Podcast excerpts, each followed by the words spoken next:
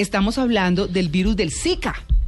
Entonces, que lo transmite el mismo mosquito que transmite el chikungunya. Que, El entonces, Aedes aegyptus. Claro, entonces empiezan a decir, bueno, y entonces sigue siendo solo para los que viven en los climas más eh, cálidos y no aquí a estas alturas como en Bogotá, o cómo es Bogotá, Tunja, Pasto, bueno, las ciudades que quedamos arriba, arriba en la montaña.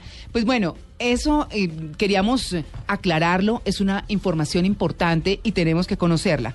El viceministro de Salud Pública eh, y de Prestación de Servicios, que es Fernando Ruiz Gómez, ha dicho que así como sucedió con el chikungunya, el virus del Zika llegó a Colombia para quedarse.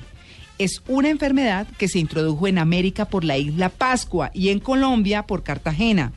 Eh, pero, pero de la isla Pascua Isla de Pascua. Sí, imagínese usted. La mitad del Pacífico. Allá Exactamente, pero vea usted. Y eh, apareció en Brasil, eh, como se dio a conocer en junio pasado, cuando se manifestó que era inminente la llegada de ese virus al país. Pues sí, porque ahora sí que es cierto, y no por transhumancia, ¿no? bueno, muy bien. Vamos a hablar entonces eh, con José Fernando Valderrama, que es el subdirector de enfermedades transmisibles del Ministerio de Salud, para ver, pues, bueno, ¿qué es el virus del Zika? ¿Qué le pasa a la gente cuando lo pica? El Aedes aegyptus, como dice Tito. Eh, en fin, señor Valderrama, muy buenos días. Muy buenos días, Mara Clara, Diego, Catalina, a todos los de la mesa y a todos los radioyentes. Bueno, nos perdona que lo demoramos un poquito ahí oyendo de, de las elecciones, pero entremos con el virus del Zika. ¿Qué es el virus del Zika? Bien, sí, María Clara. Y importante a toda la comunidad contextualizarnos ante la introducción de este nuevo virus en el país. El virus del Zika es un flavivirus, o sea, es de como primo de la familia del dengue. Ah, El virus del Zika se identificó por primera vez en el bosque de Zika, particularmente, en Uganda, África, hacia la década, hacia los años de más o menos 1947. sí. Posterior comenzó a tener una expresión allá en, en África y ha tenido brotes en varias regiones tropicales, en las islas de la Polinesia, ha tenido también su introducción. Este año, a comienzo de año, en efecto, se introdujo tanto por esta isla de la Polinesia, tuvimos un caso, casos registrados en la isla de Pascua, en Chile no continental, y posterior tuvo su ingreso en el territorio de Brasil. Mm. Ya en Brasil, eh, y lo que nos pudo compartir el jefe de, de- de programa de Brasil, con el que estuvimos los días de ayer y antes de ayer en un simposio en la ciudad de Santa Marta, en el Congreso de Parasitología y Medicina Tropical, ya 14, todas las unidades federativas de Brasil hay circulación del virus. Claro. Es un virus que presenta una sintomatología más leve que los otros clavivirus Uy, pero... da sí, sí, sí, sí, da una sintomatología más leve, no se han presentado casos severos y en este, en lo que va corrido en la historia, no se han presentado casos fatales. ¿Hay Da algunas una sintomatología que puede presentar o no, o, o- Ujú. o no fiebre. Eh, es, es un virus, es un virus que de una de cada cinco personas que puede verse eh, eh, picada por el mosquito va a manifestar síntomas. De aquí que la dispersión y el monitoreo sea más más complejo y solo con fines epidemiológicos. ¿Cuáles son las características clínicas de este virus? Puede dar fiebre o no, o una febrícula. Algunas personas les da fiebre, algunas otras personas no les puede dar fiebre da un enrojecimiento de los ojos o una hiperemia conjuntival, que se llama médicamente una conjuntivitis sin secreción, y da- puede dar también algunas manchas, como algún salpullido en, en- en el cuerpo. Síntomas Sí. que van a durar entre uno, dos, pueden extenderse hasta cuatro o cinco días más. Digamos que no es tan incapacitante como el chikungunya.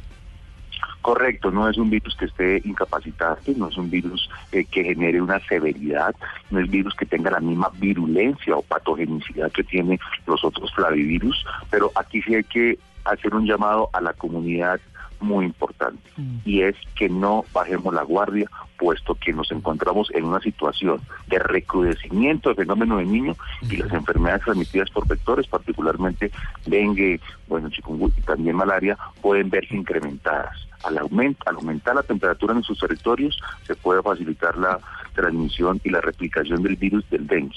Y también la gente en gran parte de nuestro territorio está sufriendo alternancia en el suministro de sus servicios públicos, de agua. Y tiende a almacenar agua en sus, en sus hogares. Aquí va a ser muy importante ese llamado para que almacenemos de manera adecuada el agua, para que no convivamos con el vector, puesto que es este vector, este mosquito, el Aedes aegypti, Sí. el que nos puede transmitir otras enfermedades. Pero una pregunta muy curiosa, uno podría ver un mosquito e identificar ese es el del dengue, ese es el del Zika. yo sé o la sea, que- uno- Sí, sí lo Está- podemos Sí. identificar. Pero mire, eh, eh, José Fernando, espéreme porque es que yo le quiero, yo le tenía una pregunta para más adelante, pero ahora que toca el tema Catalina Claro. me parece no solamente identificar, sino es posible que ese mismo mosquito, como es el mismo, tenga los dos virus. Claro. Eh, por ahí O sea, ven. que termine uno con chikungunya y Zika descrito aquí, correcto, sí, ante las dos inquietudes muy muy importantes y muy para contextualizar a, a- a toda la, la comunidad. Primero, el- los virus sí, o hay registros, tuvimos aquí en Colombia eh, registros de personas que pueden tener eh, la cocirculación y pueden tener la coinfección tanto de dengue como de chikungunya. También se han descrito casos de dengue y de zika, pero aún es una introducción de un virus nuevo y aún también falta por, por, por, por estudiar este comportamiento de estos virus. Por Mm. ejemplo, no se ha descrito la circulación de una persona de los tres. Podríamos también eh, eh, eh, sospechar eso. Y en cuanto a la identificación del zancudo, en cuanto a la identificación del zancudito, sí la podemos también nosotros realizar. Nosotros Sí, pero casas. ¿cómo? Díganos cómo. ¿Cómo. Yo le pregunto. Nosotros, Sí, porque, porque, así por- es. porque mire, eh, para esto también, eh, y discúlpeme que él me interrumpa, porque es que no hemos dicho si después de determinada altura nos salvamos quienes vivimos eh, en la nevera, como decimos, eh, hablábamos de Pasto, Tunja, Bogotá, bueno, las ciudades que estamos muy, muy arriba en las montañas, o qué, Eh, digamos, a partir de qué altura empieza a afectar la enfermedad. Así es, a partir eh, en Colombia eh, se ha descrito infestación, circulación del mosquito Aedes aegypti o del Aedes albopictus, que es otro que también potencialmente puede ser transmisor, eh, por debajo de los 2.200 metros sobre el nivel del mar. Todas las zonas cálidas, casi el 80% de nuestro territorio nacional se encuentra por debajo de los 2.200 metros sobre el nivel del mar y allí es donde puede vivir el mosquito, vivir el zancudito. El zancudito no le gusta, no puede vivir en zonas altas, no vive aquí en Bogotá y no lo podemos encontrar en otras Sí, regiones como Tunja, como Pasto, entre otras. ¿Y cómo se Este- identifica? este zan- el zancudito es un zancudito que es intradomiciliario. Primero le gusta eso, le gusta Sí. vivir en reservorios de agua limpia. Buena Sí. vida. El Sí. 70% del reservorio de, de- de- eh, a nivel nacional de estos mosquitos, de los criaderos, el, entre el 70 y el 80% de los Sí. criaderos a nivel nacional son los tanques de almacenamiento bajos, las albercas comúnmente llamadas. Y se identifica porque es ese zancudito que tiene eh, un cuando se, se sienta, cuando se posa, tiene una inclinación y tiene unas paticas que son con franjitas eh, blancas, paticas Claro. negras con, fran- con franjitas blancas. Mejor dicho, hay que Eh, tener eh, puestas las gafas. Sí. Y pero pican de noche, por lo general, doctor. Y uno no los ve. No se Es cree. todo un tema. pica- sus, sus hábitos de picadura son más eh, al iniciar la mañana, Ah, perfecto. eh, horas, horas, hor- horas diurnas y también al caer la tarde, entre 4 y 5 de la tarde. Pues que Es son buena vida. este mosquito Mm. son muy buena vida, les gusta estar en las zonas oscuras de nuestras casas, les gusta estar donde existe estos reservorios de agua, Sí. o sea, les gusta estar allí en la alberca, allí ponen cada hembra, porque la hembra es la que deposita las lo- los huevos que posteriormente se van a convertir en larva, pupas y en el mosquito. Eh, eh, van a ponerlos en, en, en floreros, hasta en los mismos bebederos de nuestras mascotas. Les Ellos se van a dormir allí con usted, Diego. Eh, oh, perfecto, y nos levantamos juntos. Sí. Señor Valderrama, recién hacíamos la, la- la pregunta de que si una persona puede llegar a tener los dos virus y le desdoblo esa pregunta. El chikungunya, cuando a uno le da, ya después no le da. El Zika, cuando uno tiene, ¿puede llegar a volver a tener Zika? No, el Zika también es un asunto serotipo, entonces solo te va a dar Zika una vez. Aquí es a no bajar las, las- no, bajar los esfuerzos contra el mosquito porque aún nosotros somos un país endémico para dengue y el dengue sí te puede dar varias oportunidades, hay cuatro serotipos de dengue y el dengue sí nos puede matar, el dengue es una enfermedad que puede progresar a un Mm. episodio de signos de alarma o de dengue grave y el dengue sí nos ocasiona un mayor eh, impacto en cuanto a es el ser- los servicios de salud pública y el impacto social. Sí, hemos eh, oído muchas veces esa, ese mito de que hay gente que tiene sangre dulce y que entonces a esos pasa. son los que van de paseo y los acaban los mosquitos.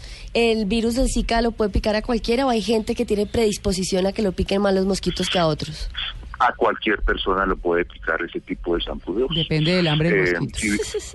depende del hambre del mosquito, depende de la infestación que tengamos en, en estos mosquitos. Es lo importante, por ejemplo, que viajeros, personas aquí de Bogotá, que van a ir a zonas de tierra caliente, que se hay una alta eh, movilidad, fines de semana, hay las zonas de veraneo, ahorita que se aproxima las zonas de vacaciones, muy importante cuando lleguen a esos sitios, primero hagamos una verificación de el, domicilio y el peridomicilio, verifiquemos si llegamos a la finca que el, no tengamos las aguas estancadas, que se hayan cambiado los floreros, que hayan cepillado las paredes de la alberca a fin de que no estén llenas de larvas y que no tengamos allí este reservorio. Y asimismo a nivel de nuestro peridomicilio, lo que son eh, parques, lo que son eh, eh, las zonas donde pueden haber agregación de agregación de población, que no tengamos llantas, que no tengamos inservibles que puedan generarse como potencial criadero.